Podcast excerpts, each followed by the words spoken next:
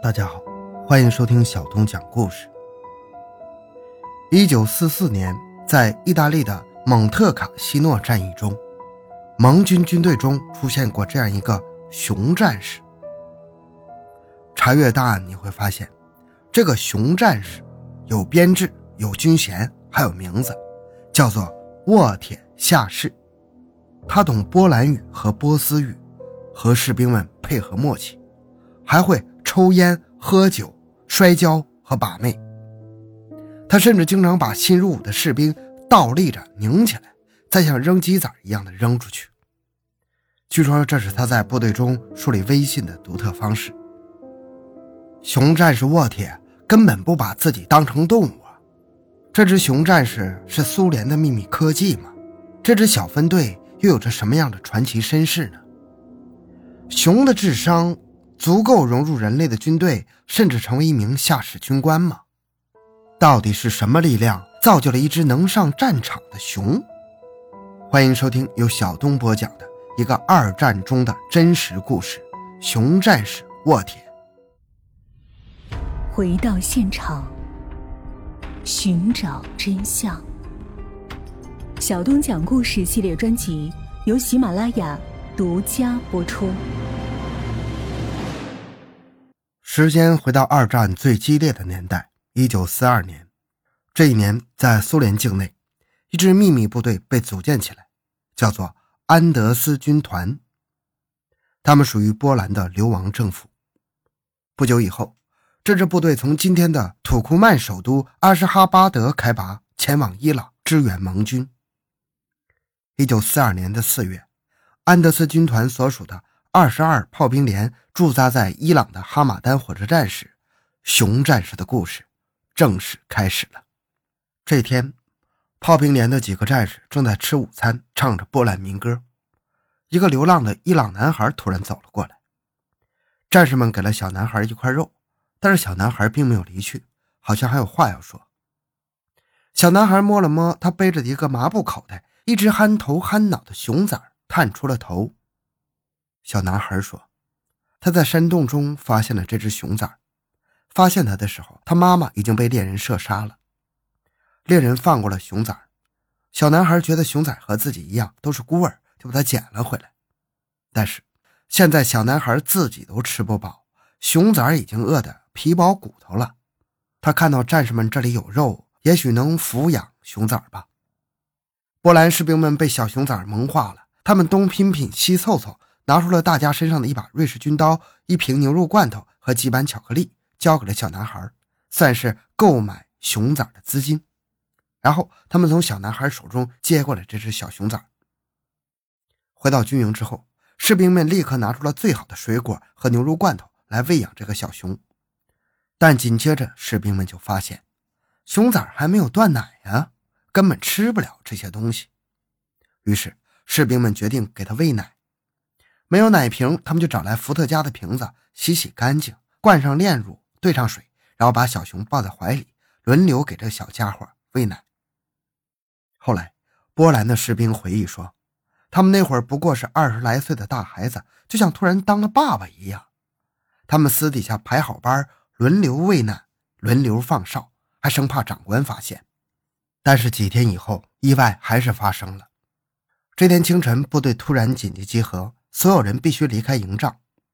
士兵们临走前用毛毯盖住了熊仔的脸盆，这熊仔还在脸盆中睡觉。结果天亮之后，一群鸟飞到了营帐的上面，叽叽喳喳叫个不停啊！熊仔被吓醒了，他哼唧着跑出营帐，恰好撞上了正在检查的长官。结果呢，这长官一看这个小熊仔又憨又萌的，实在是太可爱了。战士们回营之后，看到了长官脸上的微笑和他身边的小熊崽。长官说：“哼哼，那就叫他微笑的战士吧，在波兰语中也就是沃铁。”从此以后，二十二炮兵连正式成为了沃铁的新家。没有笼子，没有锁链，数百个大男孩有爱的长官，沃铁就是在这样的环境中成长起来的。巧合的是，二十二炮兵连是一个补给连，所以那蜂蜜糖浆应有尽有啊。二十二炮兵连的长官叫做切尔明斯基，他说：“沃铁不仅仅是一个军事吉祥物，它有更宝贵的价值，因为围绕在他身边所有人，那士气都十分的高涨啊。夏天，沃铁睡在战士的脸盆里；冬天，蜷缩在战士的军大衣中；春秋两季，他起得比谁都早。”他会径直地走出营帐，来到炊事班，精准地找到被藏起来的橘子果酱。长大以后，沃铁迷上了捡手榴弹，这些手榴弹就是呃战士们用来训练的橘子。又过了一段时间，他还迷上了摔跤。当时的吧，是一群士兵摔他一个人，如果沃铁被摔倒了，那全场就是欢呼雷动，嗨到极点。还有一个二十二连的保留项目。那就是每一个到访者或者是新兵蛋子都必须上台和卧铁摔一场，卧铁就会像捡橘子一样的轻松击败他们。慢慢的，有人开始担心了：摔跤场上的卧铁会失去控制吗？他会不会有一天亲手拍死他的家人呢？野兽能够培养成具有人性的伙伴吗？接着又发生了一件事儿：伊朗国王从英军那里听说了沃铁的故事。英军话里话外都透着羡慕、嫉妒和恨呢。于是国王就送了一只伊朗的棕熊给英军，告诉他们，他叫迈克尔，是王宫里最强壮、最通人性的熊战士。英军得到迈克尔之后，就去二十二连向波兰人显摆了，果然出事了。这个迈克尔气质与沃铁完全不同啊，他必须时刻带着铁链。喉咙里还一直发出低沉的声音，目光凶悍，没有一个英军敢和迈克尔摔跤。一九四三年的九月的一天，在伊拉克境内，迈克尔被带到了二十二连，见到了沃铁。当迈克尔靠近沃铁的时候，他突然兽性大发，几秒钟以内，他就挣脱了铁链，两头棕熊就打成了一团，致命的熊掌拍向对方。低沉的吼声让人类士兵根本不敢靠近呢。锋利的爪子，血盆大口，迈克尔不断的尝试撕破沃铁的喉咙。沃铁的脸上、肩上开始流血，他发出了一种和迈克尔不一样的低沉声音。几秒钟以后，两头熊又抱在一起，招招必杀。只用了半分钟，战斗结束了。迈克尔的喉咙被沃铁撕开了，沃铁获胜了。这件事之后，英军救下了迈克尔。他们发现迈克尔的脖子都差点被沃铁拧断了。波兰士兵也被沃铁这突然爆发出来的兽性惊呆了。他们不敢想象，眼前这个能拧断熊脖子的野兽是自己的沃铁。这件事发生之后，二十二连的气氛郁闷了好几天。这期间又发生了一件事儿。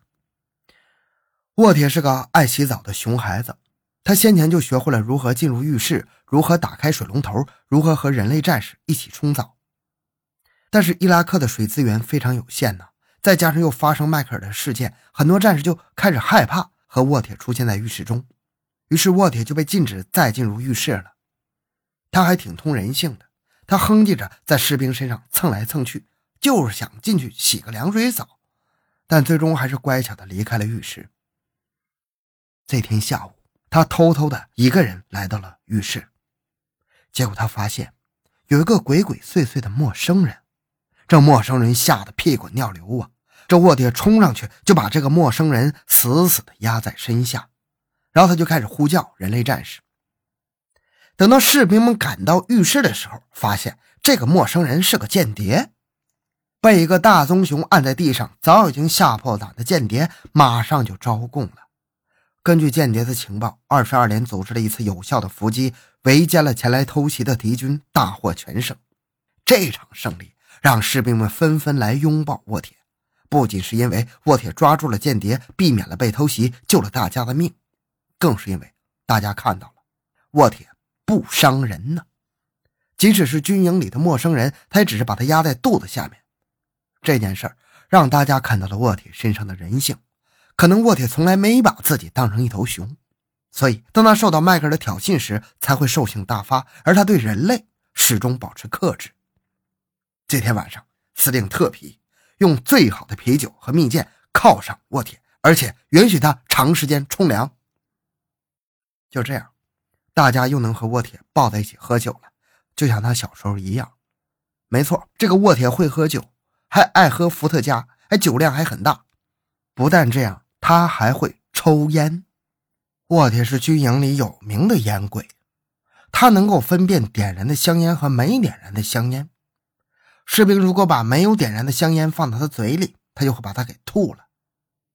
后来，士兵们就把香烟点燃之后再放到沃铁的嘴里，而且最好是自己先猛吸上几口，这样他就会迫不及待的在你身上啊蹭来蹭去。香烟放到沃铁嘴里以后，他不是一口一口的吸，而是一节一节的把烟吃掉、咽下去，然后再吐个烟圈，一支接一支，烟瘾极大呀。有一年圣诞节。战士们都喝得醉醺醺了，烟也抽完了，但是沃铁酒量大呀，他还没醉呀，就想多抽几根烟。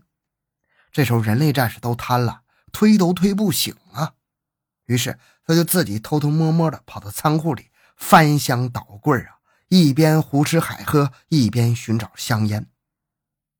第二天，那群醒酒的大老爷们被眼前的烂摊子给惊呆了，这是货真价实的熊孩子呀！很快，短暂的平静就被打破了。随着战争的进行，部队开始调动。沃铁坐在货车里，沿着海岸行驶。他突然跳下卡车，径直的向海边那些穿着泳装的美女跑过去，跑得飞快。士兵们后来回忆说，那几个女孩都以为自己当时快死了，吓得腿都软了，尖叫起来。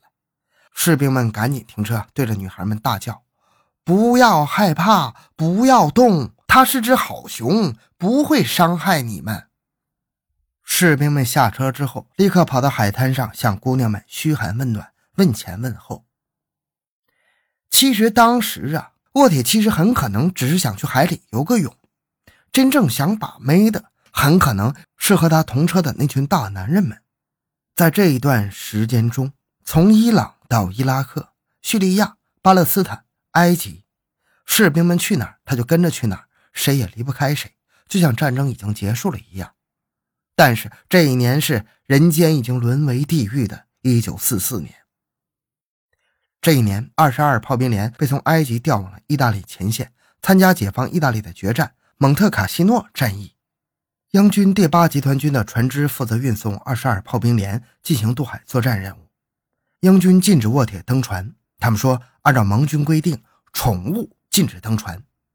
波兰士兵说：“他不是宠物，他是我们的家人，他是我们的战友。”英军说：“只允许士兵和货物登船，这是法律。”二十二炮兵连的司令切尔明斯基再次出面了，当场授予沃铁二等兵军衔，编入了战斗序列。英军被波兰人的操作惊得目瞪口呆呀，张着嘴看着二等兵沃铁登上战船，开赴前线。下船以后，二十二炮兵连火速赶往阵地，支援伤亡惨重的英军七十八步兵师。英军们头一次看到吃军饷、领工资、有军衔、有编制的二等兵棕熊来到战壕里，那种心情可想而知啊！听友们可以看看本期的封面，这是卧铁在一个战壕里。当时英军想：这是战场，这是要死人的，你们这群波兰人疯了吧？竟然带着一头熊来打仗！很快，战场上的英军也被沃铁打动了。他们发现，这个沃铁真的和人一样啊，而且他一个人能当四个人类战士用。战场上的沃铁是一个天才的运输兵。无论是白天黑夜，炮火声响个不停，沃铁一点都不害怕。这是运输兵必须的素质，因为。比起运到前线的弹药，运输兵送到前线的自信和淡定，在战场上有时更重要。那些被吓得瑟瑟发抖的新兵，一次只能扛一箱弹药，可是沃铁可以扛四箱弹药，在战壕里散步。很快，沃铁有了自己的 logo 和自己的卡车，士兵们都相信这是被结界加持的卡车。因为枪林弹雨中，沃铁坐在满载弹药的卡车上来回穿梭，从没中过弹。前线的士兵只要哪天收到了沃铁送来的弹药，那士气肯定是高涨啊，因为他们相信他们也得到了沃铁的好运。不久之后，二十二炮兵连被改为了二十二运输连，他们连的徽章也变成了沃铁的 logo，一直到今天。士兵们回忆说，沃铁起初是观察人们怎么做，然后他慢慢的站起身来，伸出前爪，就想说：“让我来也帮帮你们吧。”之后，他就成了一名传奇的运输兵。盟军最终取得了胜利。卡西诺战场上，沃铁所在的班组大约供应了一万七千三百吨弹药、一千两百吨燃料和一千一百吨食物。论功行赏，沃铁被晋升为下士，熊战士沃铁下士。不久以后，一九四五年，战争结束了。二十二运输连被调往了苏格兰维克郡的哈顿村驻防。他在一所农场里成了社区的红人，不断受邀参加舞会，也能和小孩们打成一片。在这里，他就像回到了故乡一样。到了一九四七年的时候，波兰重新组建起来，波兰士兵们开始陆续回国。但是这次他们没有带走沃铁，因为在爱丁堡的一所动物园里，他生活的很习惯。士兵们会时不时的来到动物园，坐在沃铁身边。沃铁摇摇头，蹭蹭背，就想说：“再给我一根香烟吧。”又过了很多年，一九六三年十二月，二十二岁的沃铁走到了生命的尽头。有一部分原因是因为食道问题，常年嚼食烟草叶留下了后遗症。但是这对于平均寿命二十岁的野生棕熊来说，二十二岁的沃铁也算是高寿了。二零一一年十一月。波兰和爱丁堡联合隆重地纪念了沃铁。当时的英国人已经彻底忘记了二战的痛苦，很多人都觉得波兰人纪念一头抽烟喝酒的熊似乎很可笑。但是，时任波兰驻爱丁堡总领事托马斯·特拉法斯说了一段意味深长的话。他说：“沃铁故事中最重要的一点，其实是他是被收养的孤儿，在某种程度上。”当年的波兰士兵们也是被盟军收养的孤儿，他们失去了家人，失去了家园，也失去了国家。他们在战争中看不见希望，也找不到寄托。但是那只熊崽出现的时候，所有波兰的士兵情感被绑到了一起，他们都是被遗弃的，甚至那个伊朗的小男孩。全世界当时似乎都是在同病相怜呢，在无数个黑夜中。波兰士兵们会想起自己亡国时的痛苦经历，会想到自己还能回到祖国怀抱吗？自己的家人还在吗？他们现在会住在哪儿？自己还有机会再见到他们吗？当年的士兵在回忆录中说：“沃铁让我们感到舒心和振奋，我们忘记了战争的痛苦，这是为什么？我也不知道，但是这是真实的，他真的帮助了我们。”好了。今天的故事就讲到这里，小东的个人微信号六五七六二六六，感谢您的收听，咱们下期再见。